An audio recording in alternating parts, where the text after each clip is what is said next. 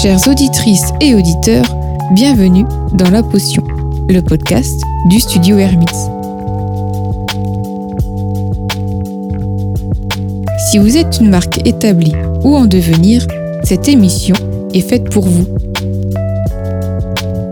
Notre but est de vous inspirer, de développer votre créativité et de vous donner les clés qui vous permettront de créer des marques mémorables. Pour cela, nous discutons de designer à designer au sein du studio ou bien directement avec les dirigeants visionnaires qui façonnent le monde de demain. Alors n'oubliez pas, une potion est un secret bien gardé. Tentons alors aujourd'hui de le percer. Salut Manon, Salut Miguel. comment tu vas? Bah écoute, ça va très bien et toi? Très bien, parce qu'on se retrouve pour un nouvel épisode de La Potion. Encore un épisode qui sera filmé, puisque désormais, euh, à votre demande, nous sommes sur YouTube. Et oui. Et voilà, donc il y aura des ajouts vidéo, c'est-à-dire qu'on vous montrera la tête des gens qu'on fera intervenir, euh, qu'on ressuscitera parfois. À votre désarroi peut-être parfois, mais... Voilà, si on vous donne des références de livres, on vous mettra aussi les couvertures. Oui. Mais voilà, ça, on a voté, le peuple a voté, on veut nous voir sur YouTube à une écrasante majorité. Donc, euh, bah, voilà, tout simplement. Moi je, je dis, hein, je pense que le format vidéo fonctionne bien. C'est vrai qu'on est aux toilettes, tout ça. Ah oui, c'est sûr que. On le déjà, mais je sais pas. On vous accompagne, vous aimez être accompagné. Alors, ouais, avant, on était au... pendant la vaisselle, maintenant, on est aux toilettes, ok. On est partout. Dans la voiture, dans les toilettes, sous la douche. Ah, ne regardez pas la vidéo au volant, s'il vous plaît. hein. On ne veut pas être responsable. non, mais au volant, on met le podcast, on met l'audio. On est, on est présent déjà depuis plus d'un an sur euh, les podcasts audio, Spotify et Deezer s'il y a des gens sur Deezer. Je sais pas si ça existe. Faites-nous signe si vous êtes sur Deezer. Bon, bah, je vais commencer cet épisode en te posant une question maintenant. Une question qui me taraude de nuit et jour. Qu'ont en commun des marques comme euh, Amazon, Netflix, Tesla, PayPal, Alibaba ou encore Uber?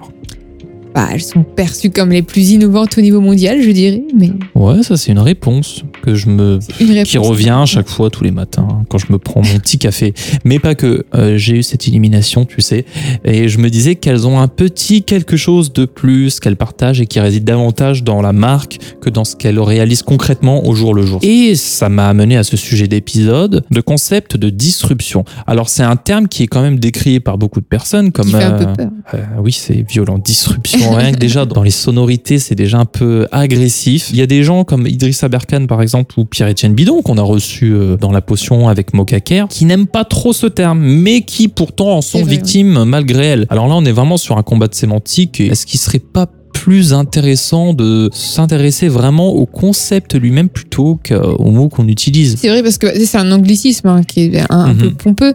Euh, c'est vrai que nous, on utilise le terme à contre-courant Ouais, dans Euh, dans l'introduction de, de dans la potion. l'introduction de la potion, oui. Mais après, est-ce que ça revient pas un peu à la même chose Ah bah c'est exactement la même chose. voilà, donc comme je le disais, je pense qu'il serait intéressant dans cet épisode, si vous ne connaissez pas le concept de disruption pour les marques, de s'intéresser à vraiment ce qui relève avant tout d'une stratégie plutôt que d'un terme pompeux. On va revenir sur plusieurs questions qu'on peut se poser euh, par Mhm. rapport aux marques disruptives. C'est bon. Première chose, évidemment, comment est né le concept de, de marque disruptive? Après, est-ce que c'est un procédé qui est purement marketing, voire euh, trompeur? Et, euh, et puis vous aussi, bah voilà, comment est-ce que vous pouvez mettre en place euh, cette stratégie pour votre marque? À Toutes vouloir être des marques euh, disruptives, euh, on va pas justement créer des, une nouvelle norme en fait et annihiler le concept euh, même de la marque disruptive. Le, le concept va s'auto-détruire ou ça, de- autodestruction. disruption. C'est vrai que d'ailleurs, disruption destruction, ça Ah, c'est ça, c'est très intéressant ce que tu dis. Comment est né le concept de marque disruptive? Il faut savoir que ça a été inventé par notre cher euh, Jean-Marie Dru, Mm. qui est l'auteur de ce concept de disruption, qui à la base est quand même assez proche du concept de création de rupture. Donc déjà là, on voit un peu la signification de disruptif, qu'il a défini euh, autour des années euh, 84 et qu'il avait premièrement nommé saut créatif. En fait, c'est un concept qui développe euh, dans plusieurs ouvrages euh, qui sont consacrés évidemment à la publicité puisque c'est un publicitaire aussi, à l'innovation et à la communication. Et en fait, ça c'est une technique qui est l'un des piliers de la culture d'entreprise de TBWA, un nom aussi lui un peu C'est pas barbare. trop hein. compliqué. TWA euh, Worldwide. En fait, bah, c'est un réseau publicitaire euh, international en fait Mhm. qui comprend bah, notamment euh, l'agence euh, TWA Paris, où nous retrouvons notre euh, cher ami Jean-Marie. Voilà, alors Jean-Marie, bon, c'est pas celui-ci, hein, c'est l'autre. Ce réseau dont, dont le siège est à Midtown Manhattan, New York, euh, opère en fait à l'échelle mondiale avec euh, plus de 307 agences dans 99 pays, avec 11 000 employés. Donc c'est une très grosse boîte. Oui, voilà, donc euh, on, là on s'intéresse pas vraiment à un petit concept de youtubeur euh, dans son coin, là c'est vraiment des choses qui sont totalement établies. C'est pour ça qu'on voulait revenir, euh, qu'on voulait revenir dessus. Et c'est du coup une technique qui est partagée par tous ses clients. Voilà. Et C'est vrai que sur euh, leur site, du coup, on peut lire We are the Disruption Company. Étant donné qu'elle est à la naissance de ce concept avec Jean-Marie qui est dedans, hein, on l'a pas précisé, mais Jean-Marie fait partie de euh, TBWA. Voilà. TBWA, je sais pas. WA. WA. Voilà, exactement. Donc, bon, tout simplement, voilà, c'est l'agence qui est à la base de ce concept. Donc, Mm. qui de mieux pour euh, créer une marque disruptive que, que cette agence, évidemment. Et du coup, qu'est-ce qu'une marque euh, disruptive?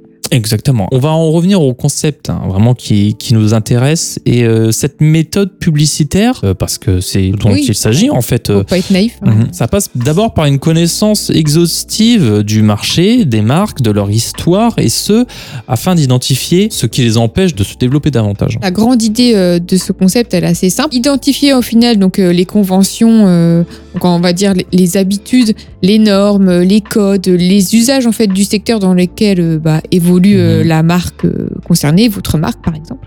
Et pour ensuite bah, déterminer la manière bah, de, de dépasser ces conventions pour être en rupture avec les codes établis. La marque, euh, à ce moment, sort du confort établi. Elle prend des risques, euh, elle devient visionnaire, elle décide non seulement de sa manière de faire, mais a aussi pour ambition de changer le marché lui-même en fait. Mm. C'est vraiment ça qui est au fondement de ce concept. C'est, c'est un peu l'apparition encore une fois Mm. de David contre, contre Goliath, le petit nouveau, va à l'assaut du système et ce au service du citoyen. C'est évidemment assez malin. C'est vrai que cette ambition, elle se répand en fait beaucoup chez les jeunes marques Mhm. euh, qui cherchent bah, à se démarquer de la concurrence euh, à tout prix en fait. Et euh, c'était lors d'une interview euh, dans Relations Client Mag que Bastien, Je- attention connaissais le pas nom, ce mag, euh, mais voilà, ouais, mais oui, voilà, c'est un, un, exceptionnel. un- un- un mag sur internet. C'est un site web. J'ai cru dire un mag assez ringard. Et en fait, c'était le fondateur de la marque. Alors, encore des noms bizarres, mais DNVB euh, Cabaya, donc Bastien euh, Valenzi, qui explique en fait Mhm. leur, euh, leur démarche lors de la création. Les consommateurs n'achètent pas de produits, mais une histoire. Lorsque nous avons lancé nos bonnets personnalisables via le pompon interchangeable, notre premier produit, nous avons construit un storytelling et théâtralisé le produit via un bar abonné servi dans un shaker. Nous étions donc la première enseigne retail à utiliser ce procédé marketing. Euh, bah, TWA d'ailleurs dit, dit clairement sur son site euh, nous détestons l'ennuyeux. C'est rendre excitant la marque. Bah, ça, ça a toute sa place dans une société du spectacle. Pourquoi utiliser ce concept? Euh, L'objectif vraiment de la disruption, ça consiste à mettre en doute les habitudes, les convenances, les stéréotypes. En fait, il faut trouver le contre-pied pour mieux se différencier et développer le capital image Mhm. de la marque. On pourrait traduire ça de la manière suivante. Nous faisons la chasse aux idées reçues, donc ce sont les conventions, Mhm. lesquelles sont ensuite battues en brèche par des idées en rupture, ça c'est la disruption, et ceci avec une idée préétablie euh, de là où on le veut aller. Et là, on veut aller loin, et ça, c'est la vision. Bah, du coup, alors, vous- je pense que vous allez vous poser la question, et moi, euh, comment est-ce que je peux mettre ça en place, en fait, euh, mettre en place cette stratégie? Donc, on va dire qu'il y a trois grandes étapes. C'est ça, hein Euh, la première chose à faire, c'est bah, la mise en place d'un planning stratégique qui va être bah, crucial en fait pour repérer les, bah, les conventions, comme on le disait tout à l'heure, du secteur dans lequel évolue votre marque. Euh, identifier surtout tous les a priori en fait Mhm. qui cloisonnent euh, vos concurrents, euh, tout ce qui relève en fait du lieu commun et que euh, personne ne pense euh, à remettre en cause. Euh, les conventions sont des opinions, hein, pas des faits, et à ce titre, elles empêchent euh, bah, votre marque d'évoluer. Ouais, c'est ça. Et après, dans un second temps, c'est qu'il faut réfléchir à la façon de, de casser ce carcan, euh, de, le carcan de votre marque. Il faut chercher à casser les conventions et à mettre en œuvre cette stratégie de rupture. Et c'est là la disruption. C'est ce moment de remise en cause Mhm. qui permettra à votre marque un repositionnement stratégique. Ce changement doit toutefois rester quand même cohérent et permettre à votre marque de se déployer sur le long terme. Et la dernière étape, qui est toute simple, euh, bah, après la disruption vient la vision, encore une fois. Et ça, c'est quelque chose qu'on retrouve beaucoup. Hein, quelle est votre Vision. vision Voilà. Euh, C'est-à-dire bah, l'orientation future de la marque. Une fois que vous avez saisi les conventions, il est plus facile de les remettre en cause, de leur tordre le cou et de remonter le courant. C'est pour ça qu'on aime parler de Contre-courant. Voilà. Et une fois que vous avez trouvé ce nouvel angle, eh ben, il faut le mettre en œuvre. Alors, quelques conseils maintenant Dans les conseils, je dirais que le planning stratégique, en fait, il est bah, Mhm. éminemment important, puisqu'il va vous permettre, bah, encore une fois, de repérer les conventions. Parce que c'est- mm. c'est là tout le travail, hein. c'est Mhm. vraiment de réussir à trouver euh, quelles sont les conventions euh, établies dans votre secteur. Ce planning stratégique, c'est vraiment super important, même que vous soyez un- voilà, une toute petite marque. On, on va avoir quand même tendance hein, chez les marques à, à regarder un peu ce qui se fait chez les concurrents Mhm. pour essayer euh, parfois de s'aligner en fait. Mhm. Alors que là justement bah, le but c'est pas du tout s'aligner, c'est d'aller euh, à contre-courant. Exactement. Mais euh, après, c'est un travail que vous pouvez effectuer seul, c'est faisable Mm. si vous écoutez la potion, ou avec un studio qui est, et du coup, ça vous permettra là à ce moment de profiter de l'expérience de ce studio lui-même qui a collaboré avec plein de marques, évidemment. Mhm. Et le but, c'est de créer une effervescence autour de votre mise en cause du secteur. Car au final, pourquoi lancer son entreprise faire comme tout le monde. Mhm. C'est ça en fait, qu'apportez-vous au monde? Ça c'est la grande question. Mhm. Euh, une fois que vous avez trouvé bah, l'idée, vous devez vous questionner en fait aussi sur euh, les modalités de, de sa mise en œuvre. Manon, pourquoi nos chers auditeurs devraient euh, entreprendre cette réflexion? Il faut décrypter les blocages du marché et trouver une manière créative de les remettre en cause. Euh, bah ça, ça donne un sérieux avantage concurrentiel à la marque. Mhm. Ça permet euh, aux entreprises d'identifier plus efficacement leurs points de différenciation pour ainsi créer de la préférence de marque. Ça, on en parle beaucoup aussi. Et c'est aussi un excellent moyen de faire euh, bah, parler de sa marque euh, dans la presse Mhm. et les médias. Pourquoi la presse s'intéresserait à votre marque de t-shirt? C'est sûrement pas pour la beauté de leur design et ça, il y a une marque qui l'a bien compris, c'est. Veja. Déjà qui, bah, qui capitalise hein, sur cette capacité à, à économiser en fait sur la publicité justement afin de mieux rémunérer ses employés et euh, de leur offrir des conditions euh, de travail dignes. Voilà, parce que les baskets Veja euh, n'ont rien d'exceptionnel hein, Mhm. dans le fond, dans leur design. Euh, elles sont plutôt banales. On va faire un peu l'anatomie d'une marque disruptive. Exactement, le cas Veja, pour vous, faire différemment des autres, c'est bien, mais à quoi ça sert si on ne le fait pas savoir? Mhm. Et pour cela, la marque Veja nous propose tout un récit en deux versions. Une écrite sous forme de chapitre et l'autre sous forme de récit audio. Mm. Alors ici, on remarquera bien l'importance des mots. Comme dirait Jouvet, tout est suspect sauf le corps. Bah, ici, c'est plutôt flagrant. Là, tout- les mots sont quand même pas trop. Enfin, voilà, c'est un peu suspect, mais bon. Euh, on nous propose tout simplement bah, un storytelling. Ouais, c'est ça, une belle histoire. Bah, comme on disait juste avant avec euh, Mhm. la marque DNDB Ka- Kabaya qui disait euh, proposer ce, storytelling en fait. Et du coup, bah, cette histoire, ce sont euh, bah, les fondateurs de Veja euh, eux-mêmes qui, qui vous la racontent, puisqu'elle est née bah, de leur vision, donc cette fameuse vision. Ici, le mot vision est quand même lourd de sens. La vision, ça nous renvoie ici à un imaginaire messianique où le prophète lutte contre, euh, contre euh, les codes établis, franchit d'innombrables épreuves contre ceux qui jonchent son chemin. Tout ceci amenant vers l'absolution des péchés de l'humanité entière. voilà. Rien que ça d'ailleurs. Rien que ça. Euh, D'ailleurs, c'est c'est la preuve que son combat est juste et bon, comme dirait l'autre. Mhm. Bon, revenons-en quand même à, à nos baskets Tu crois que Jésus avait des baskets, euh, pour marcher sur des la- sandales déjà? Bah, depuis 2005, hein, la marque Clam, euh, Veja s'est produit en fait bah, des baskets différemment avec un impact positif Mm. à chaque étape de sa production. Voici un petit florilège, un des plus beaux passages du copywriting de la marque. Ah, Tu veux que je t'en cite un- quelques-uns? Oui, Pour le lire, hein, ce, ce- ce récit, il faut cliquer déjà sur le bouton projet. C'est, en fait, c'est une sémantique qui est beaucoup Mm. partagée avec euh, le monde de la, de la politique et nous, on- là, on voit vraiment le glissement. On parle plus de programme électoral, mais de projet. Mm, mm. Et de manière plus tragique, pour euh, changer de registre, certains parlent du destin funeste de- du pays si nous ne nous élevons pas contre le système établi. C'est une stratégie de disruption, encore une Mm. fois, ici. Je reviens sur ces fameux florilèges euh, du meilleur du copywriting de, de Veja. Réinventer les baskets. Voilà, déjà, tout est dit. La base d'une paire de Veja, se tenir debout avec un pied dans le design et un pied dans l'engagement. fabriquer des chaussures différemment. C'est un signal pour dire que tout est à réinventer, que rien n'est acquis. Et on le voit apparaître. La nourriture, les voitures, les biens de consommation en général sont en train de changer leur méthode productive. Le coton bio, matière première du futur, alors on a un rappel à la vision, tu vois. Mhm. Euh, en 2015, la région a été touchée par une sécheresse qui a tué toutes les fleurs de coton. Nous avons fait face à cette pénurie. Nous avons utilisé du coton recyclé pour produire nos chaussures. Vous vous rendez compte quand même, c'est là quand je pense, on se rend bien compte dans ces différentes citations que là, en fait, on parle pas d'une simple marque de chaussures. C'est que c'est une, une paire de chaussures, une paire de baskets qui va Ah, dirait révolutionner O- le monde. Ah là, c'est une ONG carrément, Ah tu ouais, vois. Donc, euh, bon. Alors, quelques précautions à prendre, chers amis. Oui, quand même, faire attention. Parce que il ne s'agit pas du coup de, de casser les codes juste pour faire euh, parler de soi, hein, sans vision à long terme, donc sans vision toujours. Il faut que cette rupture, elle soit bah, quand même cohérente euh, et surtout incarnée et authentique.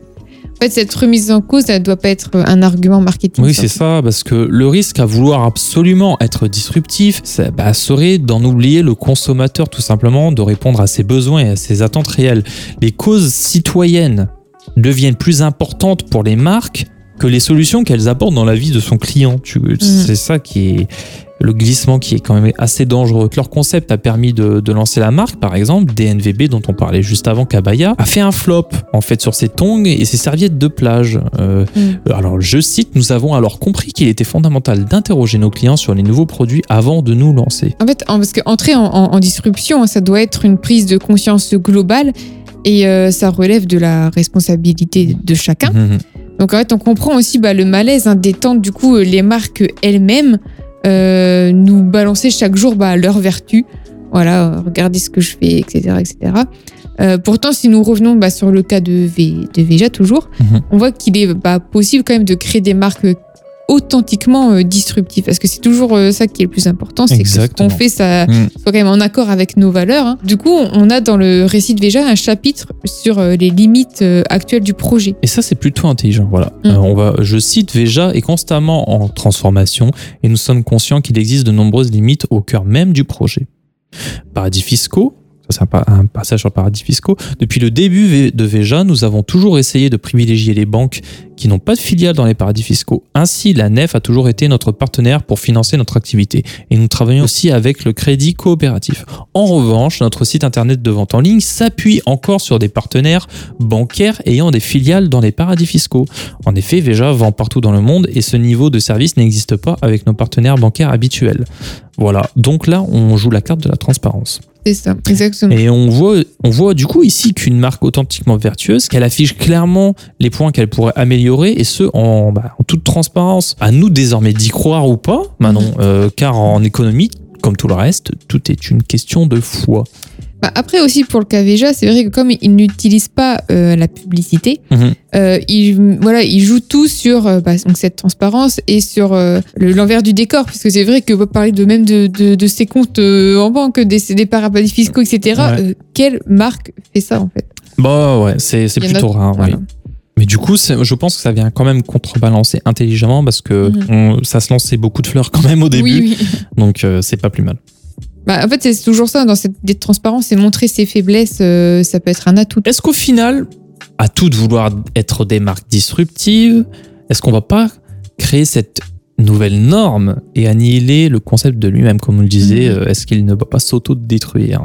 C'est un des plus grands risques hein, que courent les Mhm, marques mhm. euh, à, à contre-courant. Si tout le monde est à contre-courant, bah, tout deviendra un, un peu un joyeux bordel en fait, hein, mais, mais organisé cette fois-ci. Et du coup, nous retomberons en fait dans une norme qui d'ailleurs est, est imposée par des acteurs euh, influents, comme on l'a déjà parlé avec BlackRock. qui demande donc aux entreprises de s'engager si elles comptent bah, avoir les soutiens financiers euh, dont toutes les grandes entreprises en devenir ont besoin. Donc ça, on l'évoquait hein, sur l'épisode du sur le. RSE. Ouais, que bah, comme on le disait plus tôt, euh, ces dernières années, la métaphore de David contre Goliath, ça fait mouche chez les jeunes entreprises qui, qui vont à l'assaut du système. Mais toutefois, est-ce que le rôle des marques, bah, c'est vraiment de s'engager dans, dans des causes citoyennes pour améliorer le monde, euh, comme le déclare Pierre Gomi par exemple, qui est directeur général des expertises marques et communication chez Kantar TNS et Kantar Millward Brown. Bah, justement, d'ailleurs, on a posé cette question à, à Delphine Dubois et Elodie Germain, qui sont les fondatrices de la marque euh, Les Trois Chouettes. Exactement. Euh, épisode qui sort d'ailleurs la semaine prochaine. Donc, donc on vous invite à aller Mhm. l'écouter la semaine prochaine pour avoir euh, leur avis sur la question. Exactement, voilà comment teaser un petit peu.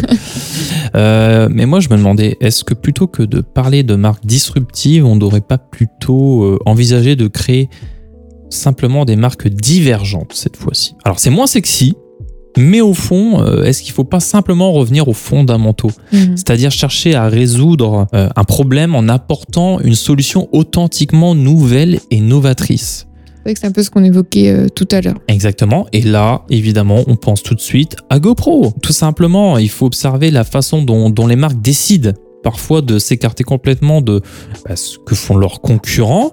Et bien que cela puisse être une décision plutôt risquée de faire différemment de tout ce qui est établi, bah, ça peut rapporter gros. Et ben justement, une marque bah, donc, qui a construit son existence en se, se différenciant de la concurrence, euh, bah, c'est donc cette fameuse société GoPro qui a été fondée donc en 2002 par euh, Nick Woodman, un passionné de surf, de ski et de sport, qui souhaitait en fait une meilleure façon bah, de se filmer lui et ses amis en fait en train de surfer. Exactement. Et il était frustré donc bah, par euh, la mauvaise qualité des caméras amateurs lorsqu'il fallait filmer bah, des plans en action. Et il trouvait également que bah, le coût et la taille des caméras professionnelles étaient exorbitants. Donc il avait besoin d'un appareil photo de haute qualité, étanche, anti-choc et mobile. À une époque où tout le monde dans l'industrie des caméras euh, créait des appareils euh, de plus en plus euh, volumineux euh, et riches en fonctionnalités, bah, GoPro a décidé en fait de diverger complètement en se concentrant bah, uniquement sur une petite caméra euh, toute simple qui n'offrait bah, du coup quelques fonctions quoi. Oui, t'as dit le mot. Diverger tout simplement. Près de trois décennies plus tard, la GoPro n'a pas changé. C'est ça qui est fou. Au lieu d'offrir euh, un nombre incalculable d'appareils photo différents, bah maintenant GoPro propose le même produit de base, évidemment avec des variantes de capacité, etc. Voilà. Mais c'est toujours le même produit. GoPro laisse transparaître son concept épuré et non dilué. Il se positionne comme euh, l'option des aventuriers, si tu veux euh, des explorateurs, des sportifs, et de, de cette manière, en fait, ils se sont complètement différenciés de leurs concurrents. Euh, les clients GoPro ne sont pas spectateurs, mais bien acteurs de leurs propres aventures, de leurs propres films. Mm. Et c'est là toute la différence. Et pour cet épisode, on a aussi lu euh, le, le- le cher ouvrage de, de Jacob Ber- Ben, Buba- ben Bunan, c'est difficile à prononcer. voilà, et de tous ces alcoolites, parce qu'ils sont trois, euh, sur Disruptive Branding. On l'a lu, Voilà. mais en fait, on n'a utilisé aucun élément du livre.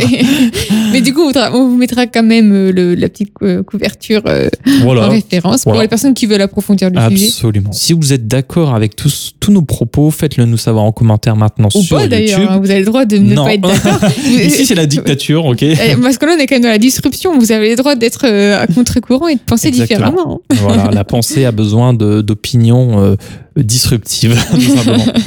Voilà, euh, bah écoute, on se retrouve la semaine prochaine avec les trois chouettes. Exactement. Qui répondra donc à cette question euh, de, de la- le- du rôle des marques. euh, euh, et, et justement, hein, qui se positionne aussi un peu de, de David contre Goliath. Donc, euh, Et en plus, c'est exactement les termes qu'on a utilisés Ouais, dans ouais, cet épisode. exactement. Voilà. Mm. Bon, mais surtout, n'oubliez pas que bah, une potion est un secret bien gardé. donc on va tenter de, de le percer. Oui, exactement, toujours. À la semaine prochaine. À la semaine prochaine.